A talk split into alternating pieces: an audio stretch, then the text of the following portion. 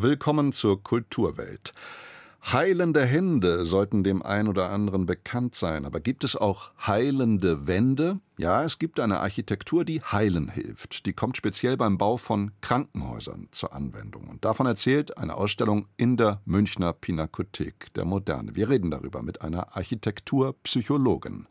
Darüber hinaus besprechen wir einen Kinofilm, der von einer begeisterten Bikerin, einer Motorradfahrerin inmitten einer Männerwelt erzählt. Rodeo. Und es geht um etwas Kulinarisches. Eine litauische Nationalspeise, die vermutlich auch den Gästen des heute beginnenden NATO-Gipfels in Vilnius gereicht wird.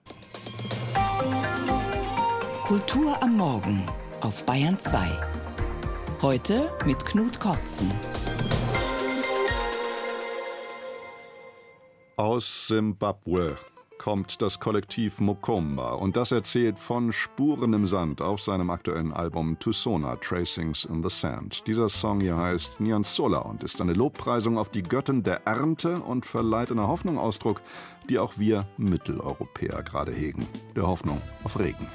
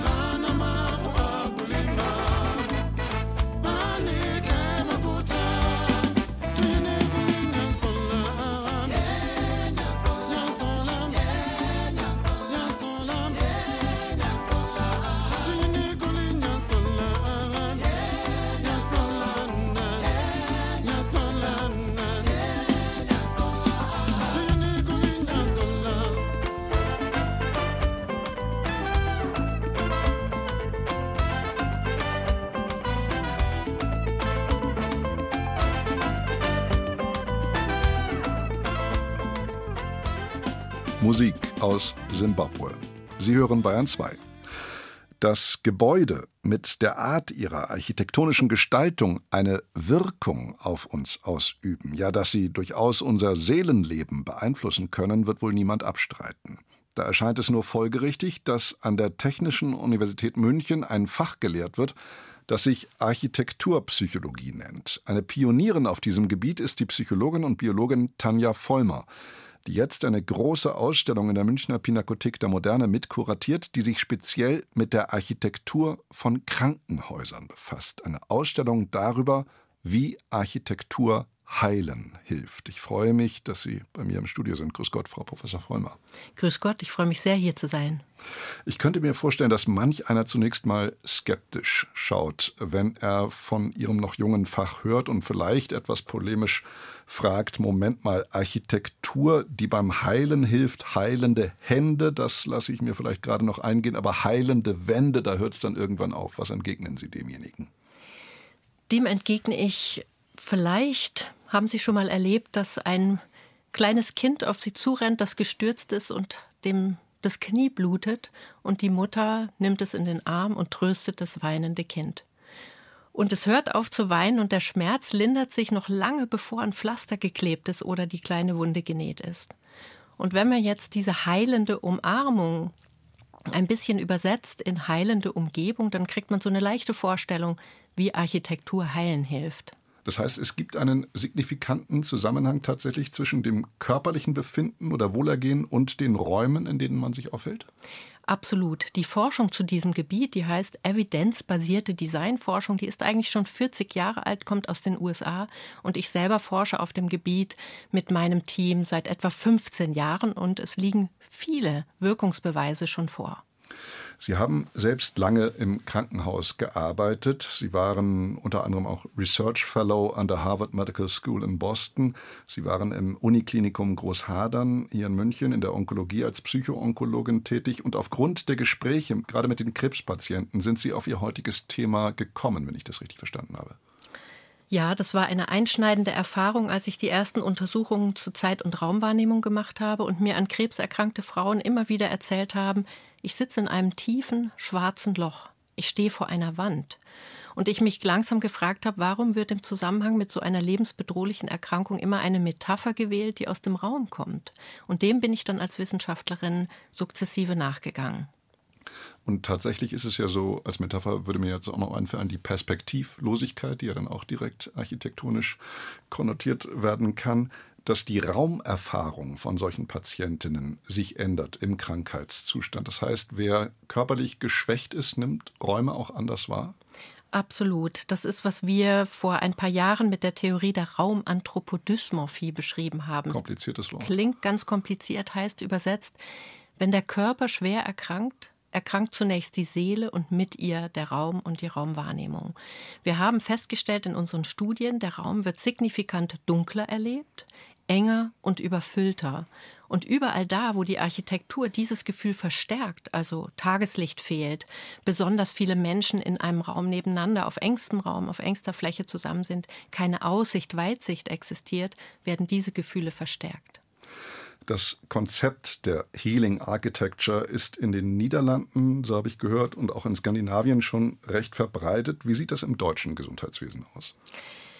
Im deutschen Gesundheitswesen sieht es nicht so gut aus und das hat uns Anlass gegeben für diese Ausstellung. Ich bin meinem Kollegen Andres Lepig vom Architekturmuseum der TUM wirklich zutiefst dankbar, dass er gesagt hat, wir müssen diese Ausstellung gemeinsam machen. Hier muss sich etwas ändern.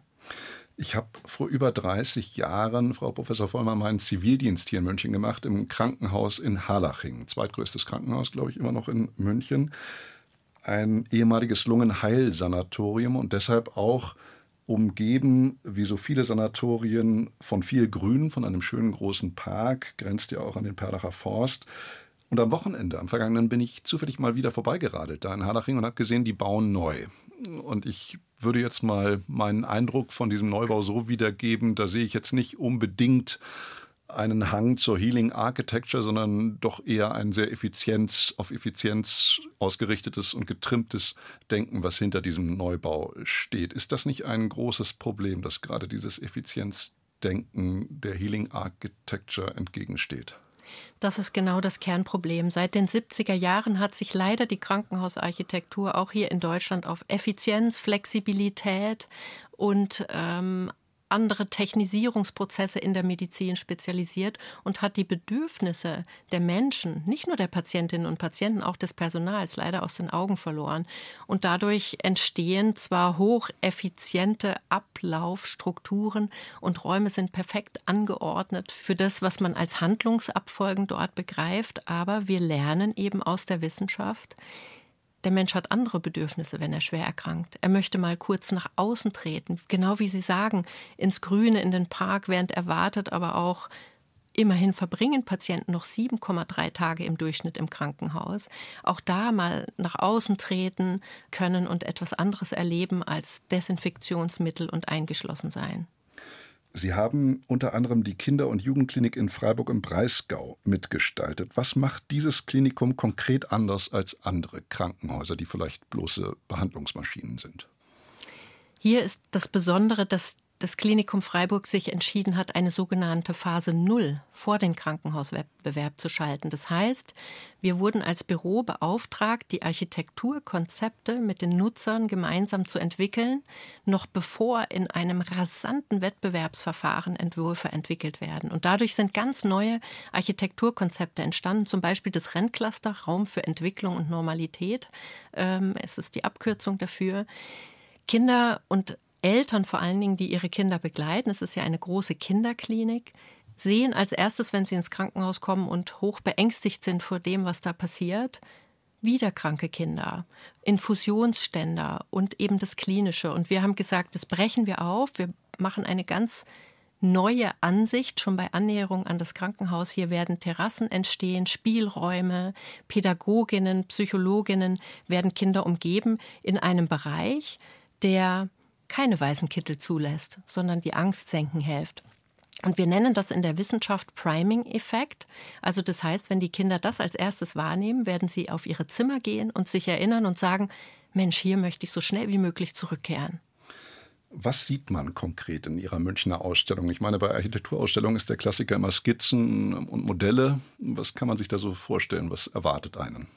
Zum Ersten muss sich Besucherinnen und Besucher darauf einstellen, mit sich selbst konfrontiert zu werden, weil krank werden kann jedem morgen passieren. Und das ist uns oder mir als Co-Kuratorin der wichtigste Anlass gewesen, das erstmal zu begreifen, dass wir anfangen, aus der Perspektive der Erkrankten und der Veränderung der Wahrnehmung zu entwerfen. Das zweite ist, die Ausstellung ist organisiert entlang der heilenden Sieben, wie wir sie erstmals nennen für diese Ausstellung. Also eigentlich dem wissenschaftlichen Ergebnis äh, unserer 15 Jahre lang andauernden Forschung. Es gibt sieben Variablen, die auf Menschen einwirken beim Krankenhausbau. Orientierung, Geruch, Geräuschkulisse, Aussicht, Weitsicht, das menschliche Maß und äh, sogenannte PowerPoints. Danach ist die Ausstellung organisiert. Wir strukturieren 13 internationale und äh, nationale Projekte danach und haben mit Studierenden eingezoomt auf genau diese sieben Wirkfaktoren und diese Häuser ganz genau unter die Lupe genommen. Und in der Kommunikation ist uns, glaube ich, was sehr Spannendes gelungen. Wir nennen das narrative Isometrien. Es sind spannende Wimmelbilder, an denen man reflektieren soll, wo kann es eigentlich in Zukunft hingehen mit dem Krankenhausbau? Was ist da alles möglich und was versäumen wir, dass wir diese wichtige Ressource Architektur, also die Hülle, die uns umgibt, wenn wir krank sind, dass wir die bisher liegen lassen? Sind Sie zuversichtlich, dass Karl Lauterbach bei seiner angestrebten Krankenhausreform auch Ihre Gesichtspunkte berücksichtigen wird? Ich bin immer zuversichtlich, sonst wäre ich, glaube ich, nicht bis zu dieser Ausstellung äh, jetzt gekommen mit all dem. Und ich hoffe, dass er unsere Stimmen, und wir haben viele Unterstützer jetzt, dass er die hört und die Architekturpsychologie an den Tisch seiner Berater für diese Reform auch einlädt bis zum 21. Januar kommenden Jahres in der Münchner Pinakothek der Moderne zu sehen. Die Ausstellung Das kranke Haus oder das Krankenhaus, wie Architektur heilen hilft. Frau Prof. Dr. Vollmer, ich danke Ihnen sehr für den Besuch im Studio und das Gespräch. Vielen herzlichen Dank. Zu Gast in der Kulturwelt. Das aktuelle Feuilleton-Gespräch. Jederzeit unter bayern2.de zum Nachhören und als Podcast. 8 Uhr 43, 17 Minuten vor 9. Eines der komischsten Synonyme für Motorrad ist vermutlich Feuerstuhl. Vier Jahre lang hat die französische Regisseurin Lola Kivoron in der französischen Feuerstuhlszene, genauer gesagt in der Dirtbike-Szene, recherchiert und darüber auch einen Dokumentarfilm gedreht. Das ist die Szene, in der junge Männer mit ihren speziell dafür hergerichteten Motorrädern auf abgelegenen Straßen waghalsige Stunts vollführen und in ihrer überwiegend maskulinen Horde aufeinander hocken. Eine Szene, in der Frauen eigentlich höchst höchstens geduldet sind, so muss man sagen. Und dann hat sie dieses sehr spezielle Milieu, Lola Kivoron, zum Thema ihres ersten Spielfilms gemacht, der 2022 bei den Filmfestspielen in Cannes im offiziellen Programm seine Premiere hatte und dann dort in einer Nebenreihe auch einen Preis einheimsen konnte. Am Donnerstag nun startet Rodeo, das Spielfilmdebüt der 34-jährigen Französin, bei uns in den Kinos. Markus Eicher. Bordeaux eine schäbige Hochhaussiedlung am Rande der Stadt. Dort in den Banlieues mit ihren vernachlässigten, den migrantischen Familien und sozial Schwachen hat Lola Quiveron die Herkunft ihrer Protagonistin angesiedelt. Die hitzköpfige Julia, eine rebellische junge Frau, die ihre Ausgrenzung und familiäre Isolation mit Aggression und Wut kompensiert. Ein wildes Mädchen mit langen, ungezähmten schwarzen Locken, das sich klaut, was es braucht. Eine Figur zwischen Fighterin und verlorenem Kind. Ihr Ventil aber ist der Speed, der Geruch von Benzin und der Sound eines knatternden Motorrads, die Freiheit, die sich einstellt, wenn sie, ganz klischeehaft, mit dem Tank zwischen den Beinen Vollgas gibt und mit rührendem Auspuff davonbraust.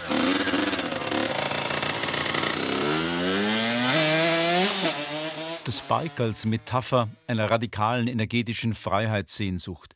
Weil man kein Geld hat und eh alles egal ist, holt sich Julia ihre Maschinen bei im Netz inserierenden Privatverkäufern, die sie, aufgehübscht in bürgerlichen Klamotten, knallhart abzieht. Ausprobieren muss ich sie vorher schon.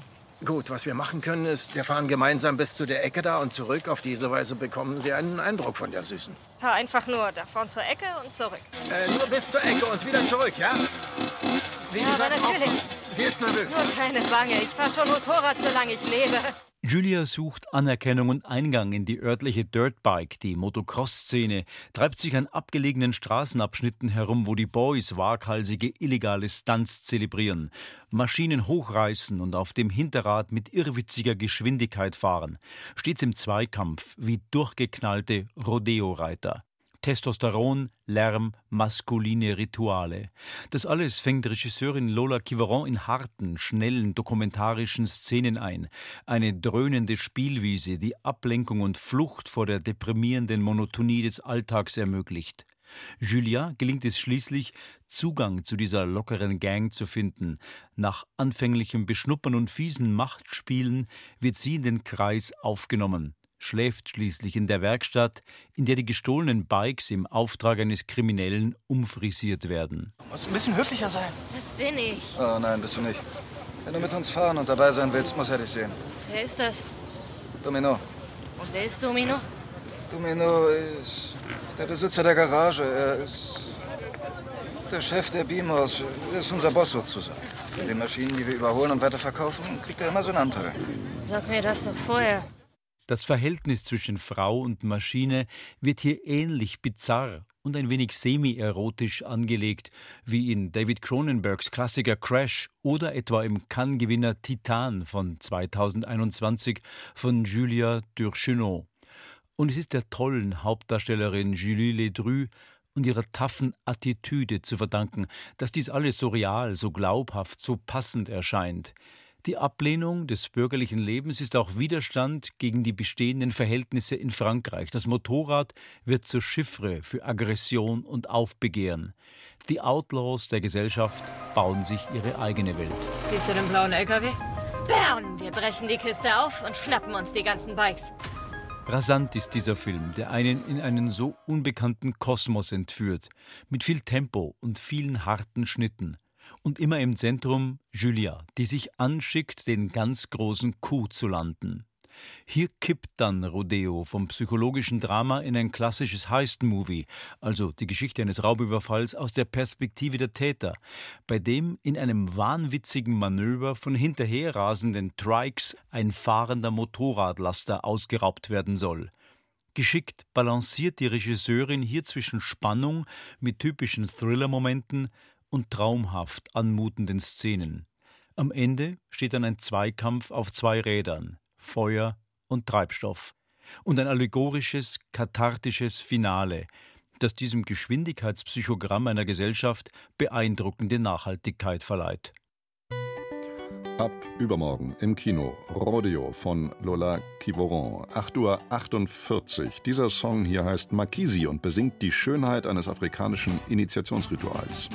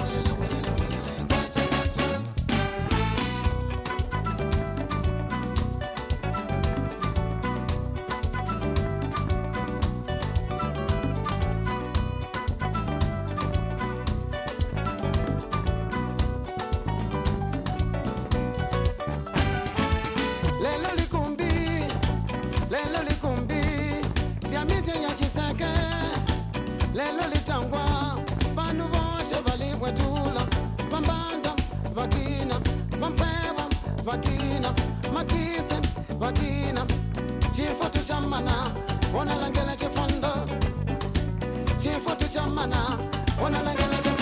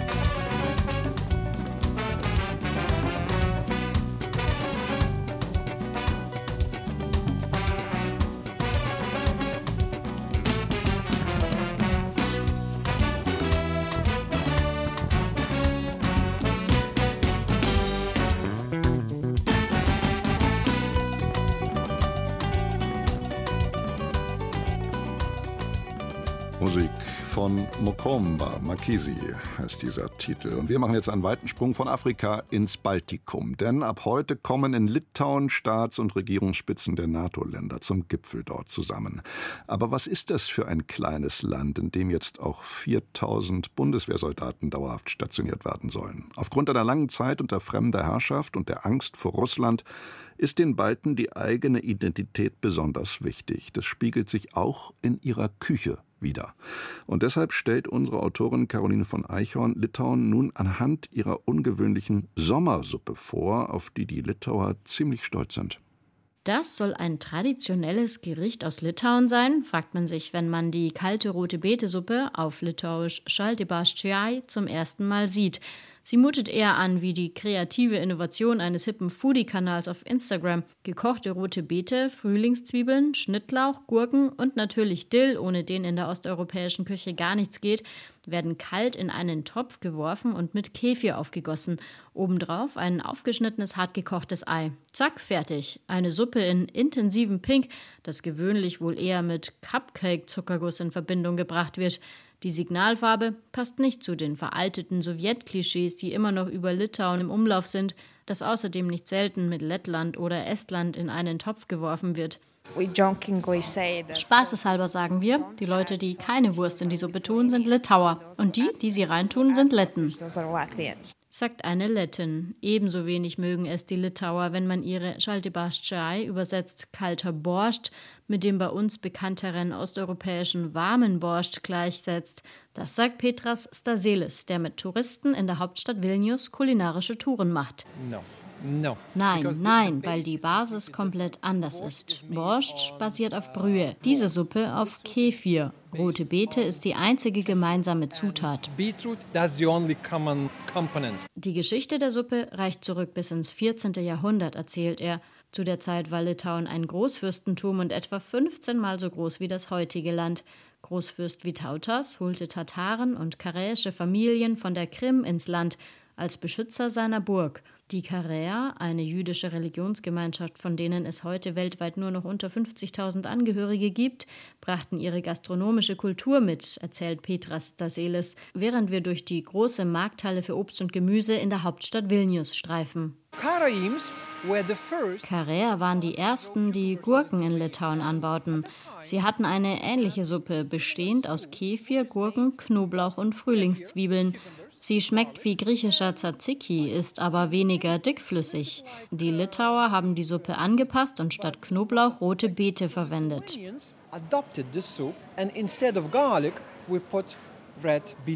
So wurde aus der karäischen Suppe ein Nationalgericht Litauens. Heute charakterisiert sie trefflich das moderne Land, das auch seine Traditionen lebt. Wer durch die Straßen von Vilnius schlendert, sieht nicht nur unglaublich viele hippe Cafés und Restaurants, sondern auch überall Suppenschüsseln mit Schaltibarschai. Die Litauerin Gabriela erzählt. Es ist wie ein Grundnahrungsmittel in litauischen Familien. Speziell im Sommer gibt es sie definitiv einmal wöchentlich. Auch im Winter essen sie manche gerne, auch wenn sie kalt ist. Ich würde sagen, sie ist unser nationaler Stolz. Und der wird gefeiert mit einem Suppenfest zum Sommerbeginn, mitsamt riesigem Suppentopf und einer rosa Schaumrutsche, ob im kosmopolitischen Vilnius oder im dünn besiedelten Hinterland. Jede Familie hat ein eigenes Suppenrezept. Gästeführer Staselis. Some of them adding sour cream. Manche fügen Sauerrahm hinzu, wie meine Mutter, manche sogar Eiswürfel. Aber es gibt eine Regel: Man isst die Suppe mit heißen Kartoffeln. In Litauen war die Angst vor einem russischen Überfall auch vor dem Krieg gegen die Ukraine groß. Der NATO-Gipfel ist wichtig für das kleine osteuropäische Land, das sich nach Westen orientieren will, ohne seine Geschichte zu vergessen. Und zu dieser Geschichte gehört eben auch eine kalte Suppe in eigenwilligem Pink.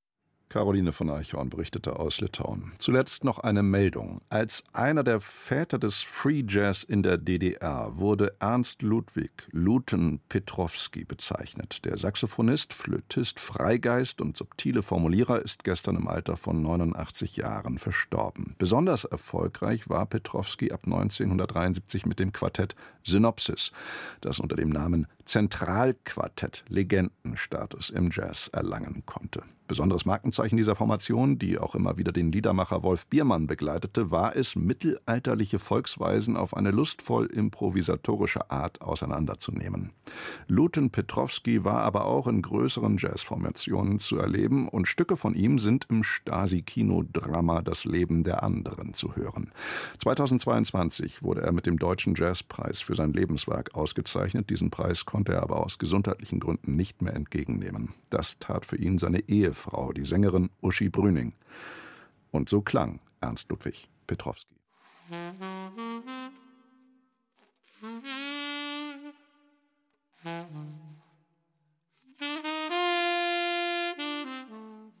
Ich entdecke im Jazz auch ein Lebenselixier, das mir in meinem Alter also immer ein Stück Jugend wiederbringt, in jedem Konzert. Und meine vielfachen Gebresten und Krankheiten, mit denen ich jeden Tag zu kämpfen habe, die sind auf der Bühne verschwunden. Also hat das auch eine therapeutische Wirkung, physisch und psychisch und auch philosophisch. Das sogenannte Leib und Seele eingebracht habende Individuum findet sich dort in der Musik wieder, findet Geborgenheit, Freiheit und eine unglaubliche Entspanntheit.